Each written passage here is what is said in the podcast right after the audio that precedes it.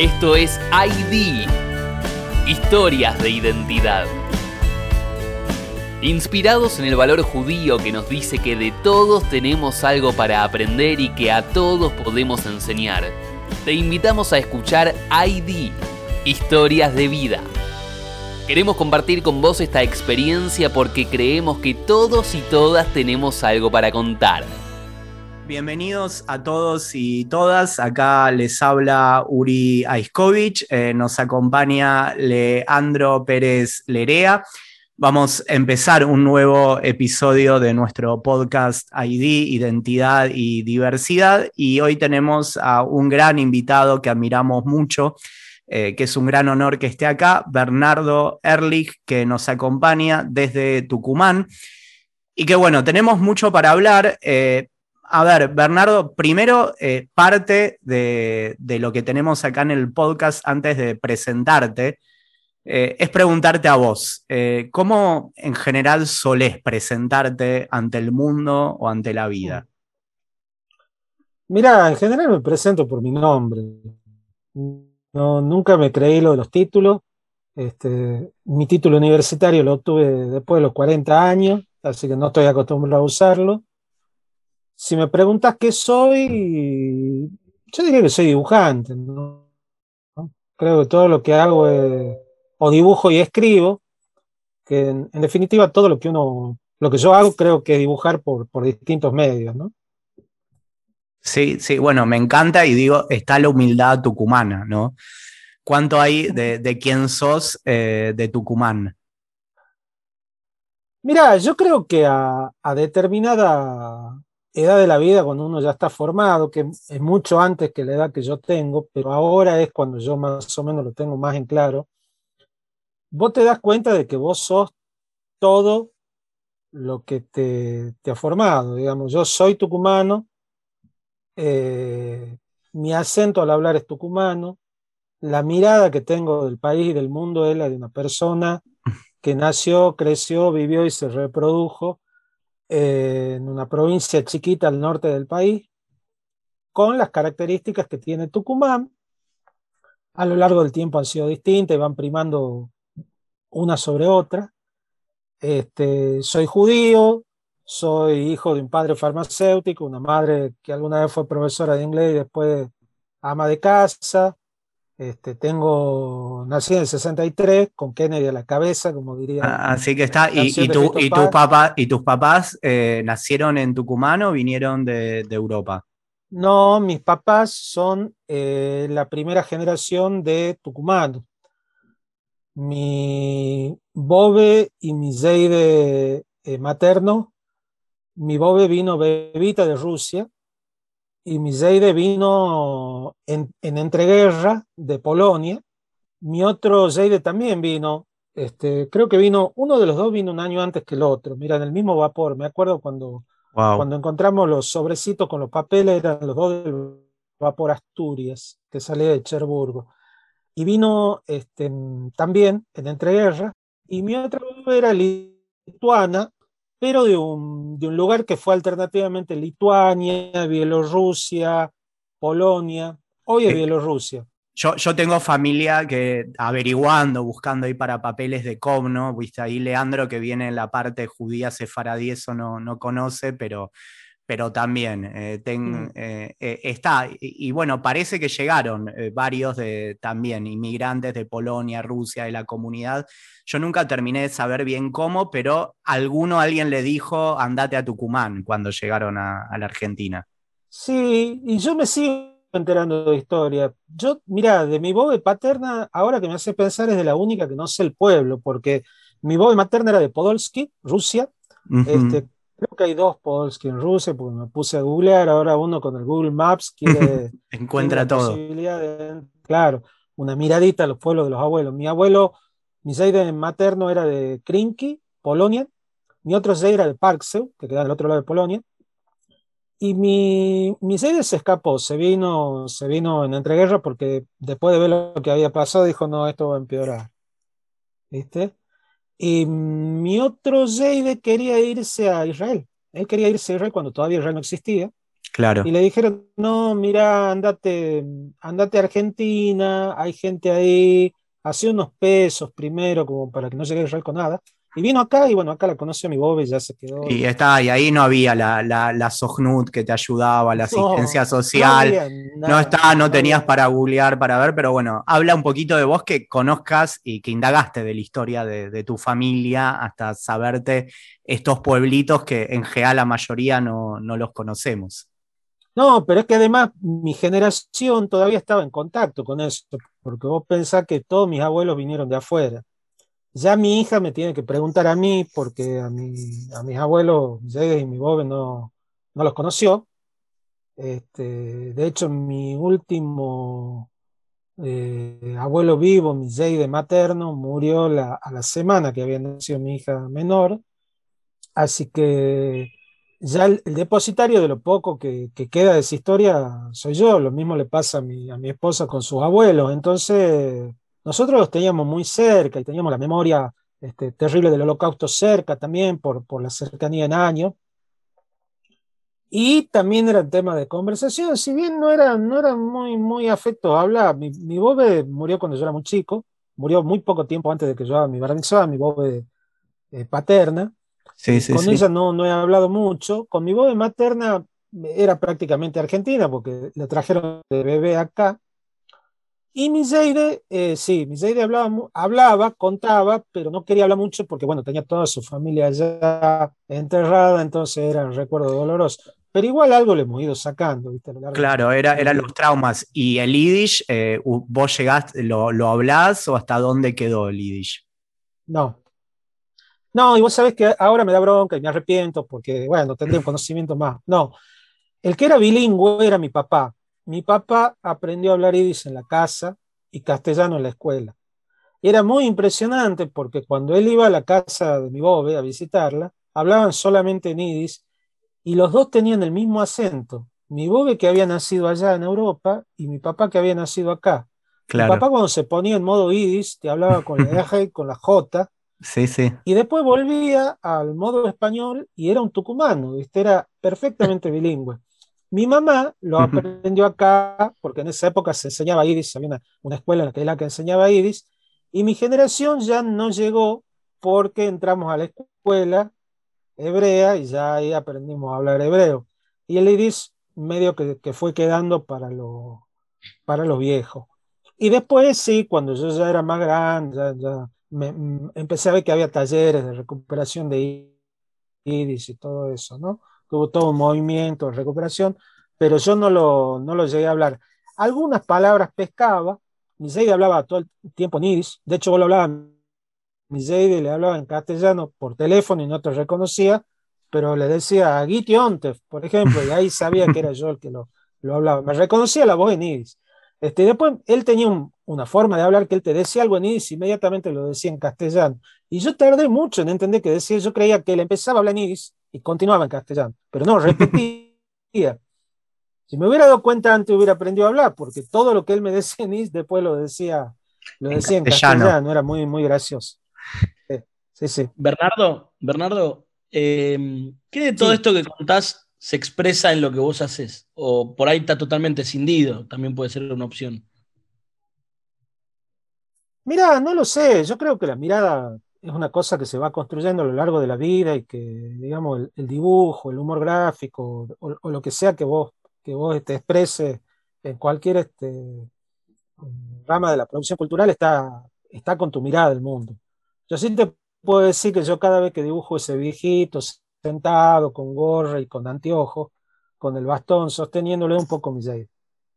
No era exactamente mi Jade, no, no el dibujo no es exactamente, pero la actitud corporal, sentado y la gorra, la gorra sí es la de él. ¿Entendés? Co- Cosas que yo he visto cuando era chico, por ahí traigo, porque me gusta volver a verlas. Digamos, en vez de, en vez de este, imaginarme, salir a hacer una especie de antropología eh, actual, lo, los traigo. Y todas esas cosas yo las voy, por ejemplo, una señora que toma mate en un patio cuando a veces la dibujo, que tiene rulero y qué sé yo, es mi bobe, por otros medios, mi, mi el viejito ese, este, los patios que yo dibujo son los patios en los que yo jugaba. Trato de hacer esa especie como de, de, chiste privado para mí, pero además los quiero ver de nuevo, entonces ya que los puedo dibujar, los dibujo. ¿no? Qué lindo, o sea que dibujás lo que conoces y lo que también tiene que ver con para vos el afecto. Eh, Bernardo, me, gustaría si nos contás un poquito eh, ¿cómo, ¿cómo, fue empezar eh, a hacer esto de ser dibujante, hacer humor gráfico? Porque la verdad hablábamos antes de, empezar la entrevista con, con, Lean y decimos, bueno, no hay mucha gente que logra hacerlo. Volvíamos a ver algunas cosas que, que vos dibujaste y decir, bueno, wow, hay que resumir toda una idea, todo un concepto ahí. Así que, ¿cómo, cómo fue la historia de empezar con todo esto? Mira, fue medio casualidad. Yo, la verdad es que yo dibujo de que era chico, digamos, eso es algo común a, toda la gente que dibuja, ¿no? Que, que, digamos, se dedican a otras cosas y estudian otras profesiones, que lo van distanciando de esa cosa lúdica que es dibujar, y, y otros seguimos. Y yo me acuerdo, lo que sí me acuerdo, yo laboraba en una agencia de publicidad, estudiaba arquitectura, y tuve que dejar la facultad porque se, puso muy exigente, no, no, me daban los tiempos del, del, trabajo para cumplir. Pero una cosa que sí me acuerdo es que nosotros en los tableros y yo en mi escritorio pegábamos al principio de la semana una cartulina blanca para no mancharlo. Y sobre eso escribíamos, dibujábamos. Entonces yo los márgenes de esa cartulina hacía pequeñas tiras, en joda.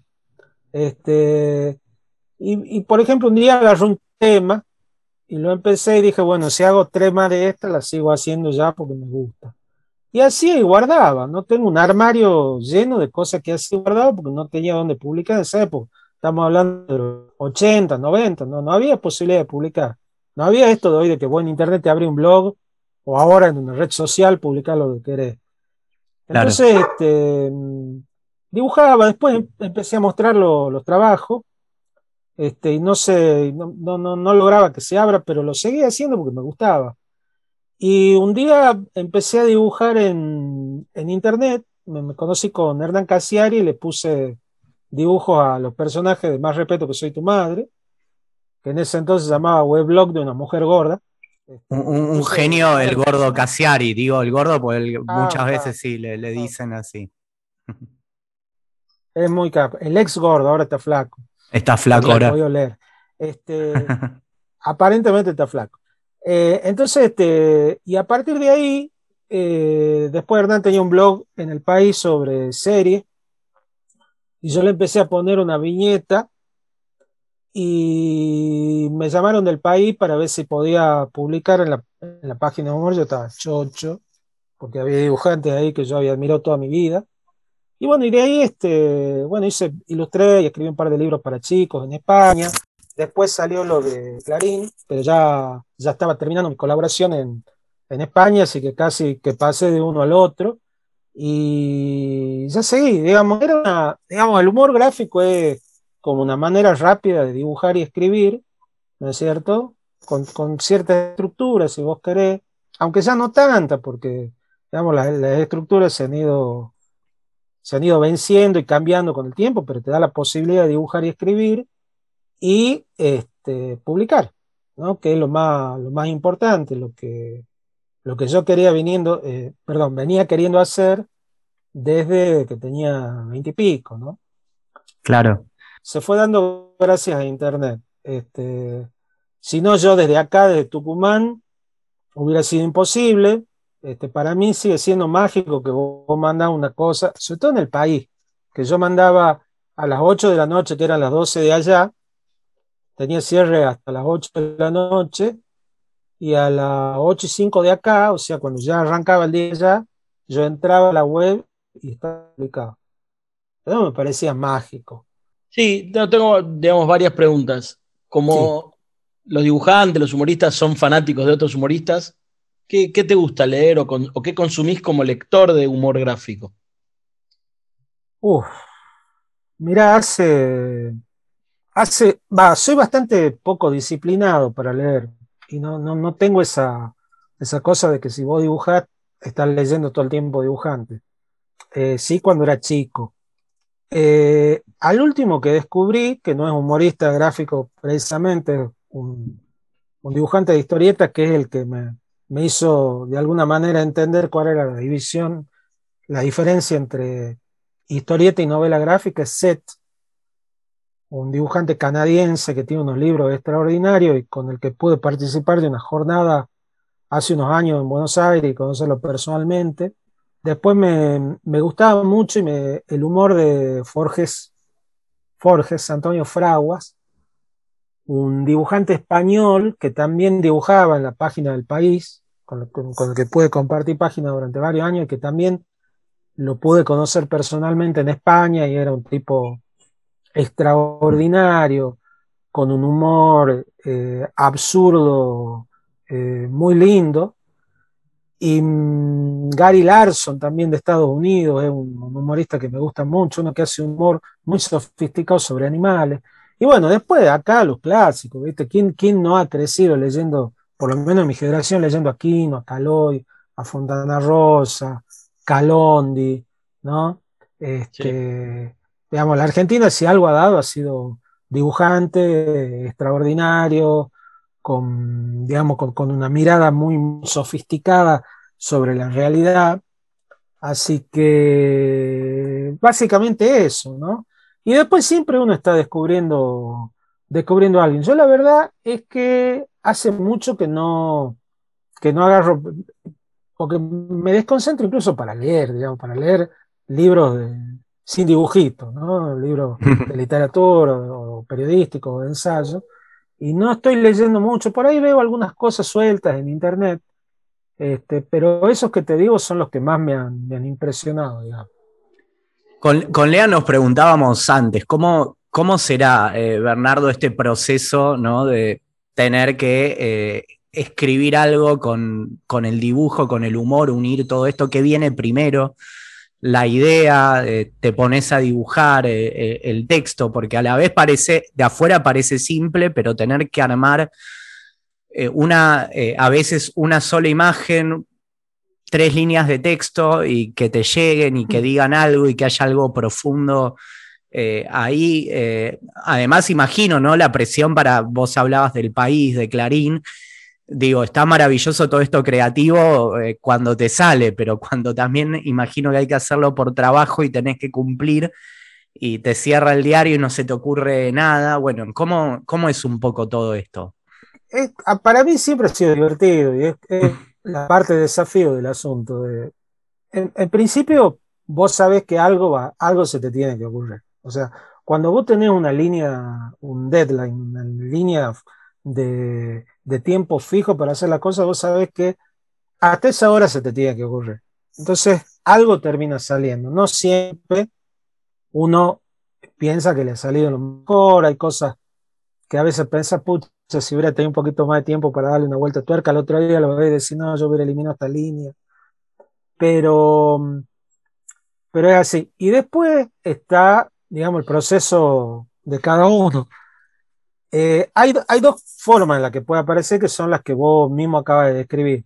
Puede aparecer de una idea, o sea, de un guion, de un, texto que ya tenés, un diálogo que se te ocurrió, y entonces lo único que tenés que hacer es dibujarlo.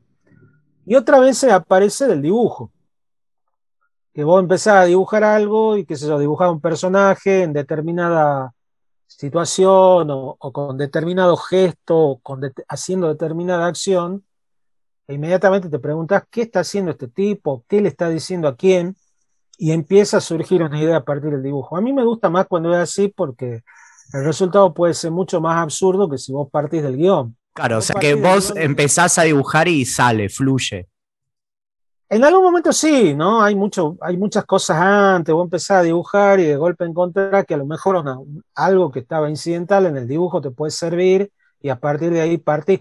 Y, hay varias, varias formas. Yo muchas veces tengo algún periodo entero que laburo directamente en la computadora, dibujo directamente programas de, dibujo y otra mm, tanda de tiempo como ahora que me he vuelto a enamorar de agarrar la, la lapicera y dibujar en el cuaderno y entonces después lo digitalizo y lo pinto.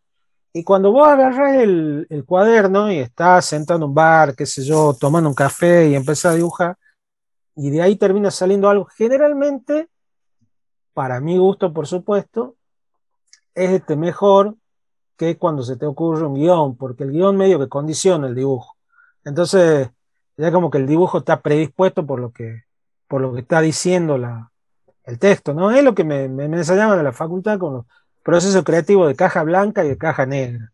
La caja blanca cuando vos sabes qué es lo que está, lo que querés hacer, porque ya tenés una idea antes, que sería tener el guion, y de caja negra sería cuando vos te lo vas encontrando. Uno sabe qué va a hacer. Vos sabes que tenés que hacer algo, pero te lo vas encontrando. Ese proceso a mí me resulta más, más gratificante, ¿no?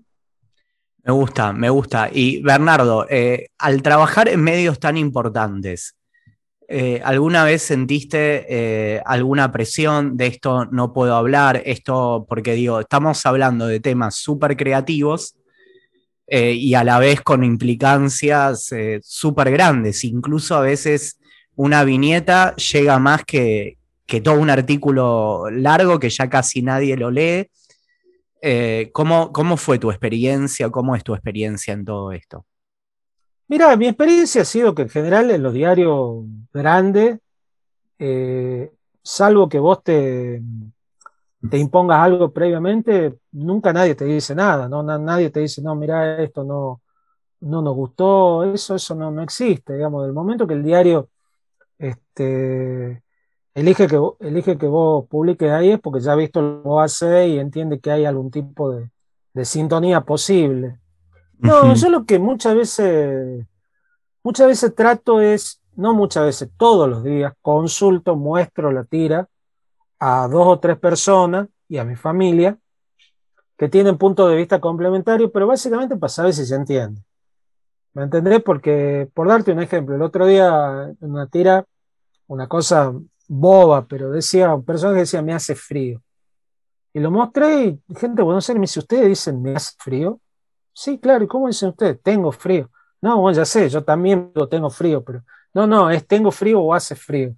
Y se lo consulté a dos o tres de Buenos Aires y recién ahí me enteré que nosotros en Tucumán decimos así y no en el resto del país, o, qué sé yo. Nosotros usamos mucho, hablando de decir, eh, che, hacemos tal cosa, dale, lo hagamos. Y muchas veces lo puesto así, me dice, che, ¿cómo lo hagamos? Eh, hagámoslo. Entonces, con ese tipo de modismo, o, muchas veces, y lo que yo estoy queriendo decir este, en la tira queda claro, eh, me sale de la consulta. Si de esas cuatro o cinco personas que yo consulto hay dos o tres que no la ven, bueno, hay que, hay que cambiar. Ah, ahí estás, es como tu focus group, eh, pero justo yo tenía como pregunta que ahí un poco lo dijiste, porque digo, Clarín, por lo menos para mí que a veces es un medio tan porteño, eh, desde una mirada también eh, tucumana, eh, poder ver esto y bueno, tener, ¿no? Que, a veces eh, buscar por lo menos que lo que se comunica eh, se, entienda más allá de cualquier barrera. Sí, hacerlo lo más masivo posible, digamos que la gente, digamos, si, vos estás trabajando en un medio masivo, en un, diario de por sí, un medio masivo, este, vos cuanto más gente pueda entrar a la fiesta, mejor. Me pasaba lo mismo en España, yo todos los días este, le consultaba a un amigo que vivía en España, eh, argentino y a una amiga española que vive allá, para que me tiren un feedback si lo que yo estaba escribiendo en texto se decía así de, esa manera. Y, te digo, si estuviera, no sé, publicando en un país de habla inglesa, lo traduciría e inmediatamente buscaría a alguien que viva allá y que me diga, cheto, está bien traducido o, coloquialmente se dice de otra manera. No, no, y también con el sentido del... claro. va al tema, al tema diálogo, pero a veces vos estás cuando vos, estás queriendo hacer una alegoría o, el chiste mismo, vos, vos estás ver si se entiende. Y a veces no, te quedan mirando y decís, ¿qué? No, no entiendo qué dice acá. Entonces vos decís, bueno, listo, hay que cambiarlo. Yo aprendí a laburar básicamente en una agencia de publicidad y entonces medio que me acostumbré a que las cosas se cambien. No, no, no es la mirada esa del, viste, artística de la facultad, de que no, la obra es no, si no se entiende, se cambia. Chao, es así de sencillo. Ahí Leandro está con la mano. Sí, sí, a ver, Leandro, ¿qué querías? Eh, no, lo que contaba es, más allá de eso, eh, seguramente tenés otro tipo de inspirador desde el humor o, escribir en un diario como Clarín o dibujar en un diario como Clarín te dio otro nivel de visibilidad. Digamos, ¿con quiénes vos te inspirás o quiénes te sentís, por ejemplo, mira, si tal persona me felicita por un chiste es porque llegué a este nivel, digamos, ¿no? Bueno, este, a veces, qué sé yo, algún periodista, algún escritor amigo, tipo con el que yo suelo este, comunicarme en las redes y me, y me hice amigo de alguna manera las pocas veces que lo pude ver, un trato espectacular, es Horacio Altuna, por ejemplo. Es un tipo al que yo admiro mucho y, este, y, y cuando te, te, dice colega, bueno, a ti que te cielo. Este, mm, y después la verdad es que como estoy en Tucumán y no formo parte, bueno, este año me encerró todo, el año pasado también, pero digamos, como estoy lejos, medio que no, no, no tengo un, una comunicación muy directa con, con colegas, este, más me retroalimento por lo de las redes y bueno, qué sé yo, gente, gente con la que, más que nada gente con la que compartí sensibilidad, que es lo que nos ha permitido conocer, por ejemplo, Twitter, ¿no? Gente con la que compartí sensibilidad y decía, ah, mira, le gustó a fulano, qué lindo. Este, y después, básicamente, si le gusta a mi hija y si le gusta a mi esposa, eh, yo ya estoy hecho. O sea, con que con que les guste, o por lo menos con que no les disguste, ¿viste? este, yo ya estoy, estoy, hecho. Y te hago otra pregunta que viene más a lo, a lo actual. Eh, hoy vivimos en una, en, un, en una cuestión compleja, vos nombrabas las redes y hay como por un lado un exceso de, por ahí de corrección política o por ahí un montón de cosas que con el humor se han agarrado violentamente. ¿Es igual hacer humor o también tenés ese radar puesto en no cruzar determinadas determinados modismos que hoy están, digamos, hoy no se puede hacer chiste con esto o con lo otro, con aquello. ¿Cómo te llevas con eso? Bueno, es una cosa este, ambivalente, porque por un lado yo estoy seguro de que uno puede hacer lo que quiera y tiene que hacer lo que quiere, pero por otro lado no me gusta verme presa de un malentendido, ¿me entendés? Y tener que salir a explicaciones, ese tipo de cosas, creo que uno no tiene que explicar las cosas, las cosas se explican solas. Este, pero por otro lado, yo no, no, tengo un estilo muy de provocación y mucho menos de provocación facilonga, ¿viste? De decir, ah, bueno, con este tema que ahora no se puede, si yo meto una cosa así, voy a lograr un impacto efectista de este tipo y, este, y, y voy a tener likes, suponete, o se va a hablar de mí. A mí eso la verdad que no me, no me gusta. Entonces, mm, es una cosa ambivalente. Si estoy atento, más que al tema de la corrección política, por darte un ejemplo concreto, que sí, trato de los cambios que se producen en el mundo, ¿no? en las miradas del mundo.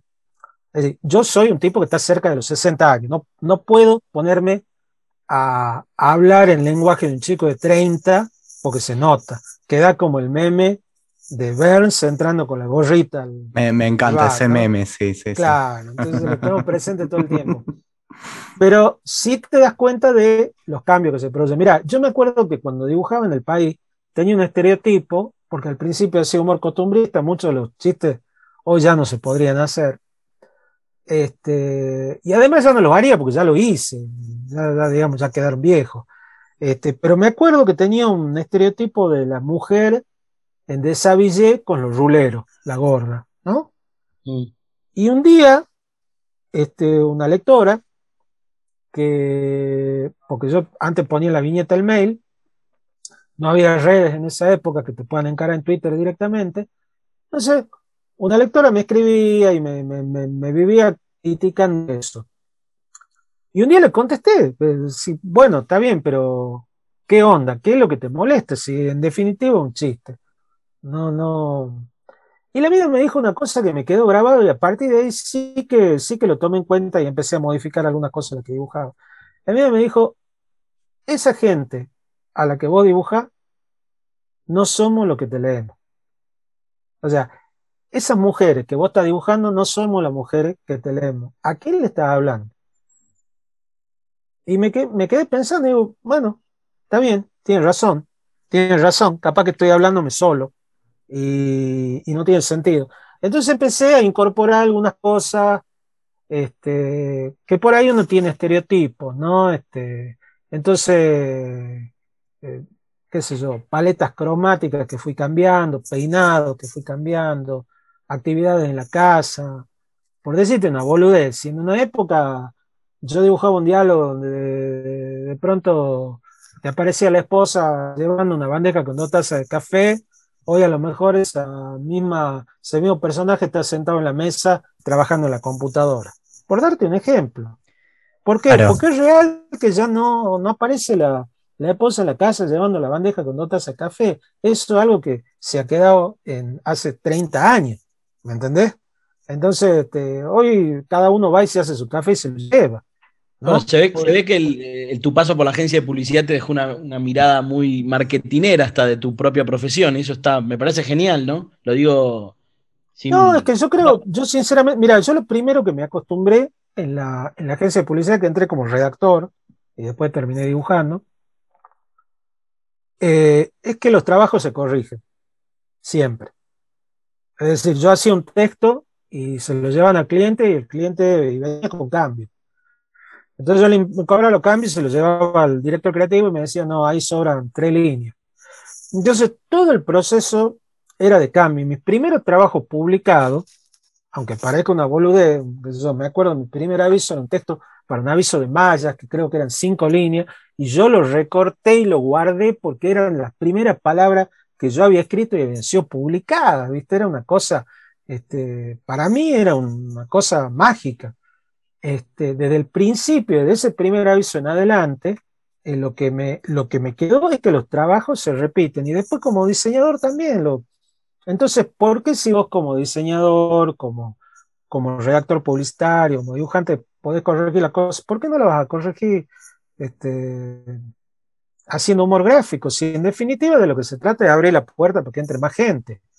Este, si, vos, eh, si vos dibujas con la mirada en el espejo retrovisor, probablemente eh, no te des cuenta y no le esté hablando a nadie, le esté hablando a muy poca gente que también está mirando el espejo retrovisor.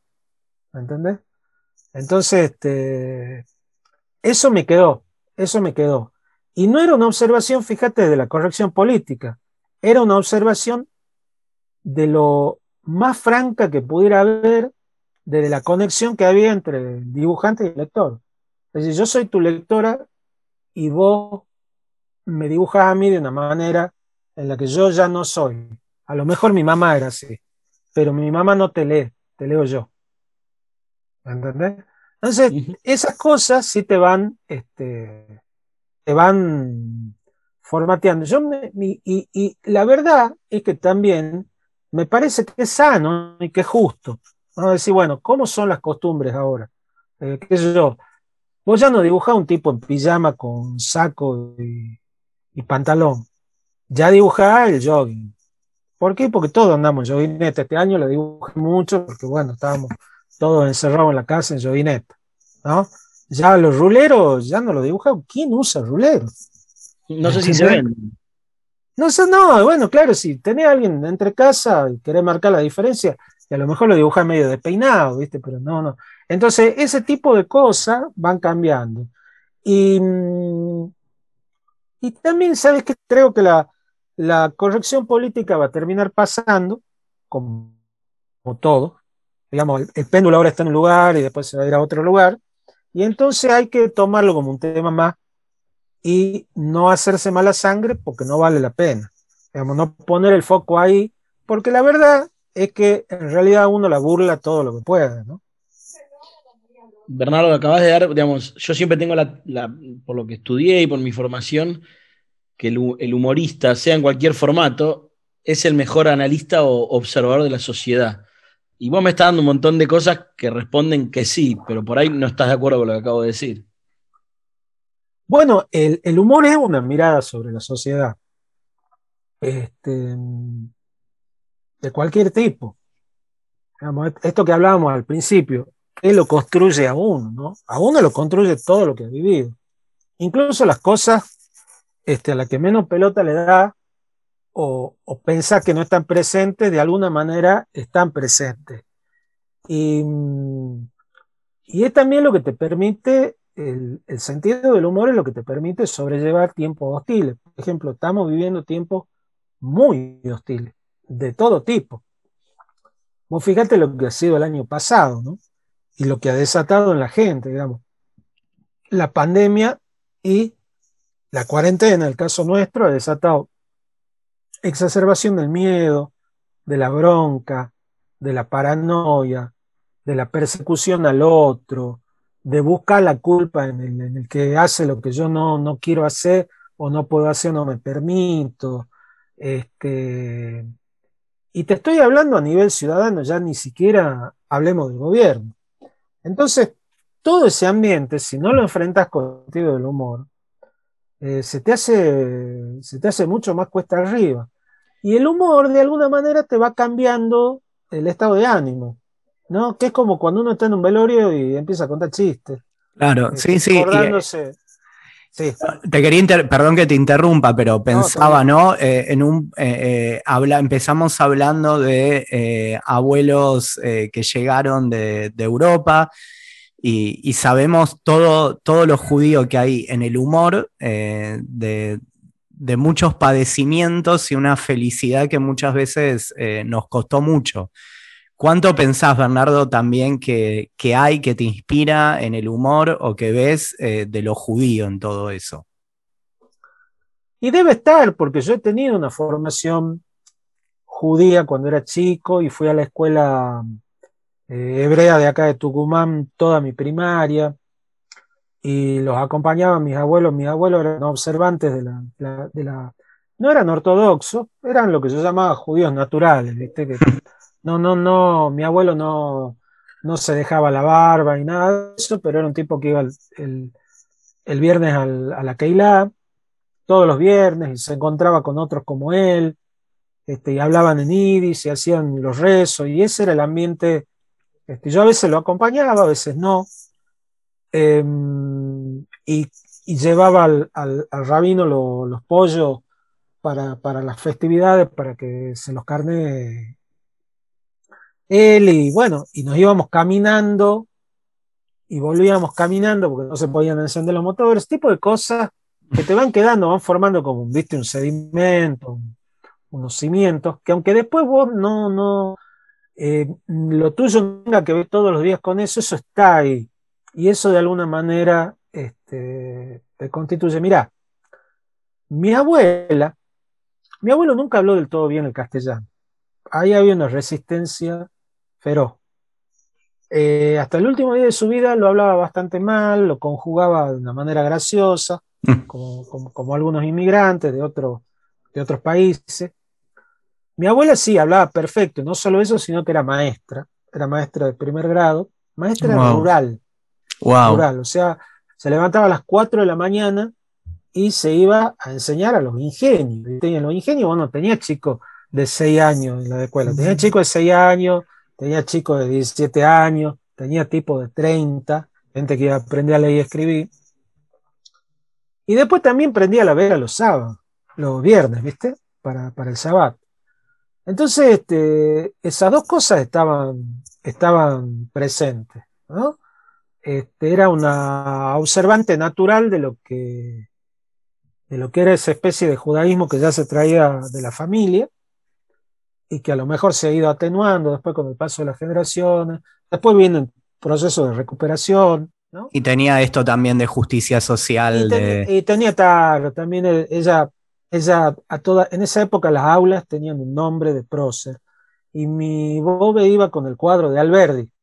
Mira vos, mira vos. Eh, no, no, eso era así. Yo, la primera eh, noción de Alberdi que tengo era porque era el cuadro que llevaba mi voz de chico. Este, lo llevaba al aula que le toca el Alberdi y estaba ya ahí. Y de hecho, eh, la gente creía que el apellido de ella era Alberdi, porque decían en el aula Alberdi. Entonces entraba y decía, hola señorita Alberdi, yo no soy la señorita Alberdi.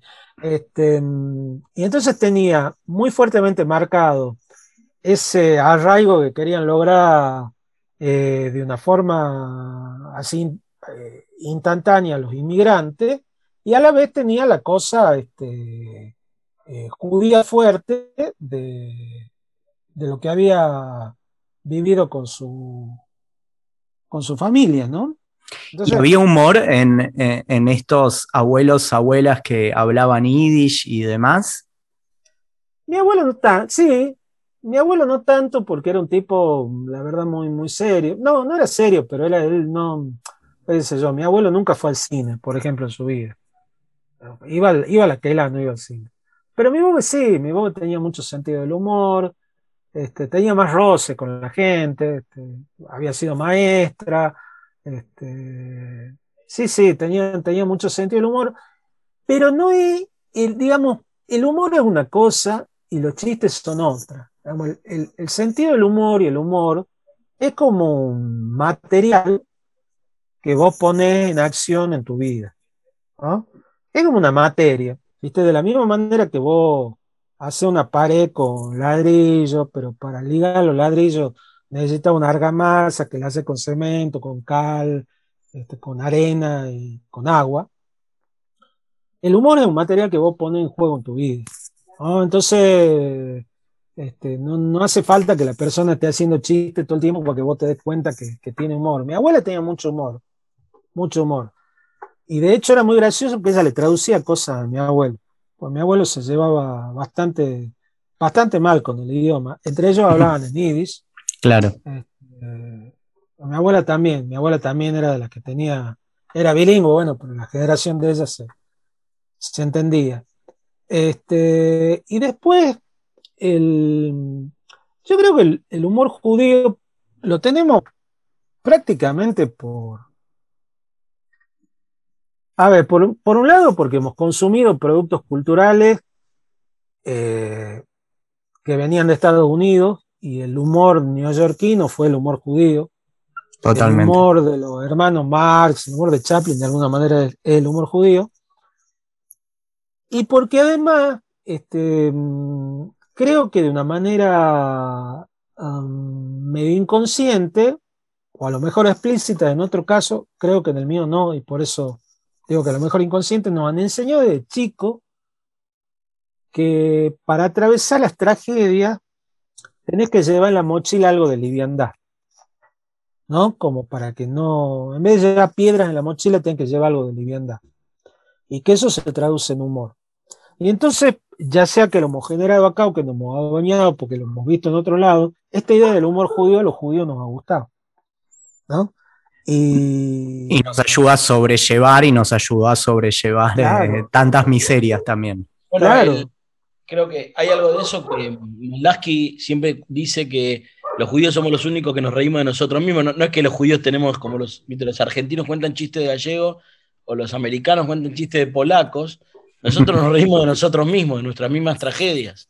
Claro, es que es verdad, es que es verdad. sí, es verdad, porque eso además es como que te ablanda la vida, ¿viste? Es como, como algo que te la, te la hace, te la hace más, ya dije, llevadera, estoy, estoy buscando alguna otra palabra. Pero básicamente, mira, Isidoro Blainten decía que el sentido del humor es el penúltimo escalón. Y que, viene después. Claro, por eso no hay que bajar el penúltimo escalón porque inmediatamente uno se encuentra del último. Entonces, que, perder el sentido del humor era bajar el penúltimo escalón. Y mm, yo sinceramente creo lo mismo, ¿no? ayer justamente que estábamos hablando acá en un programa en Tucumán, yo recordaba que cuando murió Miseide, que éramos muy poquitos en el velorio, ya se sabía que iba a fallecer, porque bueno, estaba, estaba, era cuestión de día. Em, llegó un momento en el que nos quedamos solos, la familia a mí se me hizo insoportable, la verdad, porque era uno de los tipos que yo más quise en, mi vida. Y entonces no, no, no pude más y me crucé de la, del salón fúnebre a una librería. Me compré un cuadernito chico de hoja blanco y una lapicera y me fui al bar de la esquina y me puse a dibujar. Me puse a dibujarlo a mi abuelo puse a dibujarlo a Miseide, no en chistes, pero eran dibujos, que eran como pequeñas viñetas de lo que yo recordaba de su vida. ¿no? Luego dibujó unas 10 o 20, no me acuerdo, están ahí, todavía es como un pequeño talonario. Y a mí eso de ponerme a dibujar, de alguna manera me sacó de la depresión que tenía porque se, estaba, se había muerto mi abuelo. El dolor, o sea que para vos el arte, el dibujar, eh, eh, es, es, sanador. Y es una compañía. El sentido del humor también es una compañía. es, algo que te permite mirar las cosas de una manera. Vos fíjate que inmediatamente, acá en la Argentina sobre todo, que vivimos de crisis en crisis y en una realidad escalofriante, inmediatamente que sucede una tragedia ya empezar a tener chistes. Este, del humor que a vos se te ocurra, negrísimo, dudoso, pero hay una respuesta para tratar de enfrentar lo que de otra manera sería una cosa insoportable. Insoportable, exactamente. Bernardo, ¿y quién te hace reír, por ejemplo?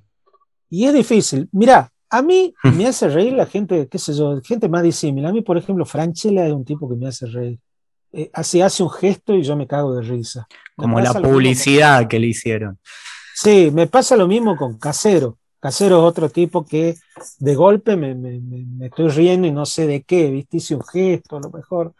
El otro día estaba viendo una comedia de Jerry Lewis, que la he visto todas cuando era chico, no me las acordaba y ahora que empezó a subir a los de streaming, me puse a verla y me reía en voz alta como un tonto, ¿viste? Una cosa, yo no, no soy de reírme carcajada, yo tengo la sonrisa y eso, pero me, me, reía, la comedia física me hace, me hace reír mucho, me divierte, me, me, encanta. Sí, lo pasa con Alfredo Casero, a mí también me hace reír, me pestaneé y me río, pero viste que a veces eh, es como que o te hace reír o, te, o es como que estás del otro lado, no hay un punto medio. O sea, yo le cuento a uno, o te lo cuento acá, el sketch de los cubrepileta, la familia italiana de mafiosos, y yo te lo digo y ya me acuerdo la escena de cuando le nace un hijo japonés, pero si lo contás se te queda mirando como... No, y además hay otra cosa, que una cosa ves, por ejemplo, vos me contás el sketch y nos empezamos a reír, porque colectivamente uno se ríe más fácil. Claro. ¿Qué es lo que pasa? Vos estás viendo una película, una comedia en el cine, y de golpe te reís. Y a lo mejor lo estás viendo solo en tu casa y te sonreís para adentro, no te reís, este, eh, salvo que bueno, también lo que pasa es que Casero tiene mucho eso de la improvisación. En la improvisación vos tenés de todo. Hasta que llega el punto brillante, por ahí va y vení. No, no, el contrario del. Nosotros somos más del, humor improvisado, morcillado. No, no, no, tenemos eso, los norteamericanos que van. Que tienen ese guion súper armado, marcado, que a la vez quita, eh, quita por lo menos, ¿no? Como esa sensación de cercanía, de espontaneidad. Sí, hay dos películas de Seinfeld muy buenas. Una se llama, creo que se llama Comedian, comediante, y la otra es, te lo estoy diciendo por última vez. No me acuerdo cuál viene primero, pero una de, ellas es cuando él termina Seinfeld y decide que se va a volver a presentar en teatro, va a volver a hacer stand-up, empieza a llevar material por distintas presentaciones que hace en el país. Va por distintos clubes de comedia que lo contratan, en algunos no, se sube y habla, y entonces él va puliendo material porque quiere llegar a 40 minutos. Y, una de las películas, todo el proceso del material y, diálogos que él tiene con otros comediantes para ver cómo cada uno va, va puliendo su material. Y la segunda película es el show que él hace con ese material. Bueno, eso es algo que acá en Argentina, que yo sepa, eh, el proceso es otro, ¿viste? Porque los tiempos son distintos, no hay toda una industria montada. Y entonces hemos tenido mejores improvisadores, a lo mejor, que, gente, por lo menos desde hace años, ateniéndose a un guion, ¿no? Entonces, por eso a lo mejor. así en todo igual. ¿eh? Sí, sí, por eso, somos así, y bueno, esa es nuestra manera. También es una manera de, enfrentar al mundo de repente, ¿no? Porque acá todo, todo cambia de repente. Entonces, este, seguramente eso algo tendrá que ver. Y por eso, este, quizá nuestros mejores humoristas también tienen que ver mucho con la, con la improvisación. Pensá que los programas humorísticos que hemos tenido eran todos de alguna manera improvisados, ¿no? Con, con algunas líneas de guion, que yo, la gente se sienta en la mesa y empiezan a hablar de tal tema y entonces tal le dice otro y el otro salta, pero las palabras las van, las van poniendo muchas veces los actores. ¿no? ¿Qué te queda pendiente, Bernardo? Oh. Todo me queda pendiente, todo. ¿Qué sé yo? Me gustaría publicar por ahí un libro este, de, humor gráfico. Se me hace medio cuesta arriba, este, por motivo que no viene del caso. Pero, mm, no sé, me gustaría escribir algo también. Tengo varias cosas empezadas. De hecho, tengo un libro a, a medio terminar. que no tiene que ver con el humor. Me gustaría escribir, me gustaría sentarme y escribir. ¿Sobre qué es el Este, libro? Es sobre una serie de televisión. Este, mucho más no puedo decir. Wow. Y vamos a ver si lo termino, vamos a ver si lo termino. Este, Cuando lo termines, acordate que nos contaste sí, acá. sí, sí. Sí, y después, este, no sé, es, eh, es- lo que ha pasado, a mí lo que me ha pasado este año, el año pasado y, y un poco de este también, a medida que se va normalizando, como que voy saliendo, es que he perdido mucho el poder de concentración. Sí, yo también. Entonces, medio que yo llevo una lista de cuántos libros termino de leer al año, porque empiezo un montón. Pero, por ejemplo, el año pasado mm, y la cuarta parte del año anterior, ¿no?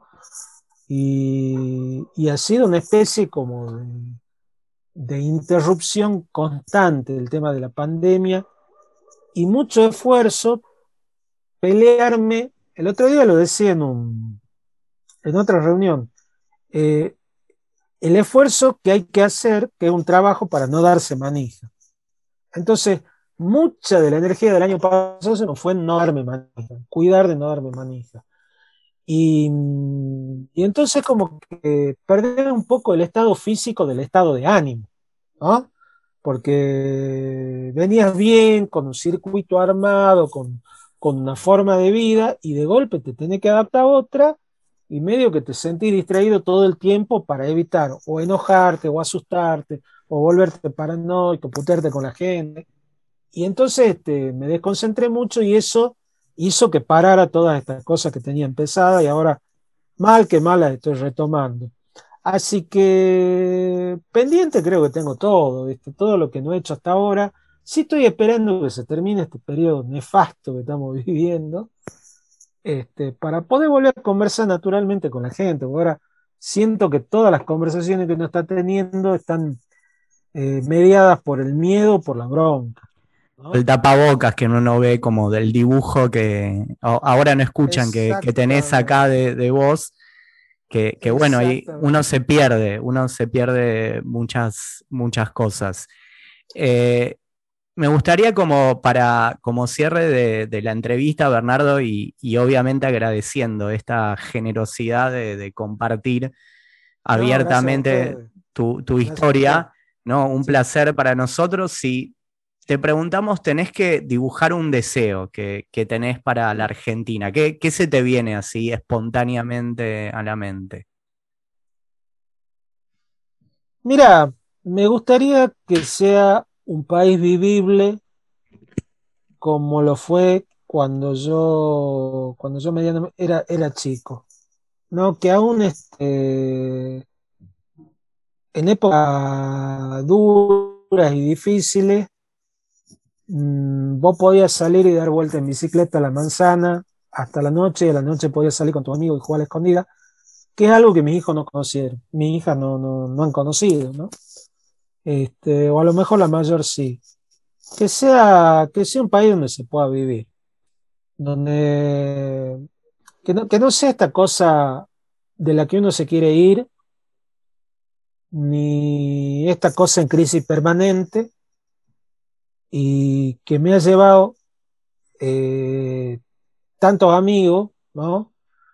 Gente con la que hoy pensaba, ¿no? Qué, qué duro esto que gente, hay gente con la que yo ya no me voy a sentar a conversar nunca más, porque ya ni a esa gente le interesa conversar conmigo, ni a mí me interesa conversar con ella. Y yo no pensé que fuera a vivir una cosa así.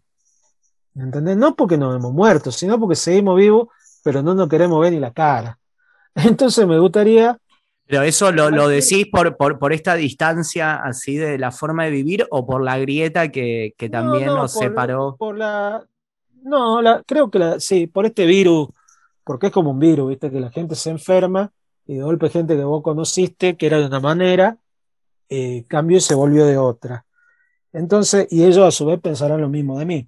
Eh, esto que yo sí que no- y ya no es la pandemia, es este, la imposibilidad de la, de la interacción normal.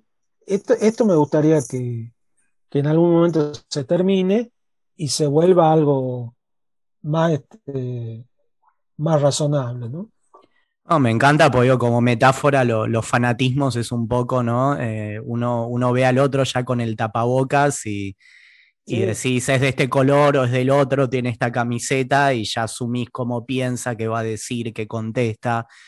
Eh, no, y además vos pensás que hay, es como que hay mucho, hay mucho odio, eh, mucha bronca, si vos querés para no ponerle una palabra tan, densa como odio, pero hay mucha bronca eh, saliendo en la conversación y no puede ser que lo único que salga en la conversación sea bronca, ¿me entendés?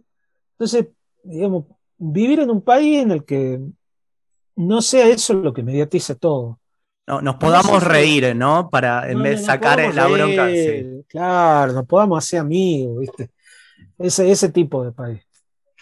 Bueno, me encanta. Eh, gracias eh, enormes, Bernardo, por, por, este, por este momento. Contarles a todos que pueden seguir escuchando nuestros podcasts, seguirnos en las redes y bueno. Eh, gracias por este tiempo a Bernardo, eh, gracias Leandro por acompañarnos y Un placer. a seguir pensando y a seguir comentando y a disfrutar de, de todo esto. Si te gustó esta historia y crees que puede hacerle bien a otra persona, podés compartirla. Te invitamos a visitar nuestra página web idla.com.ar y a seguirnos en nuestras redes sociales.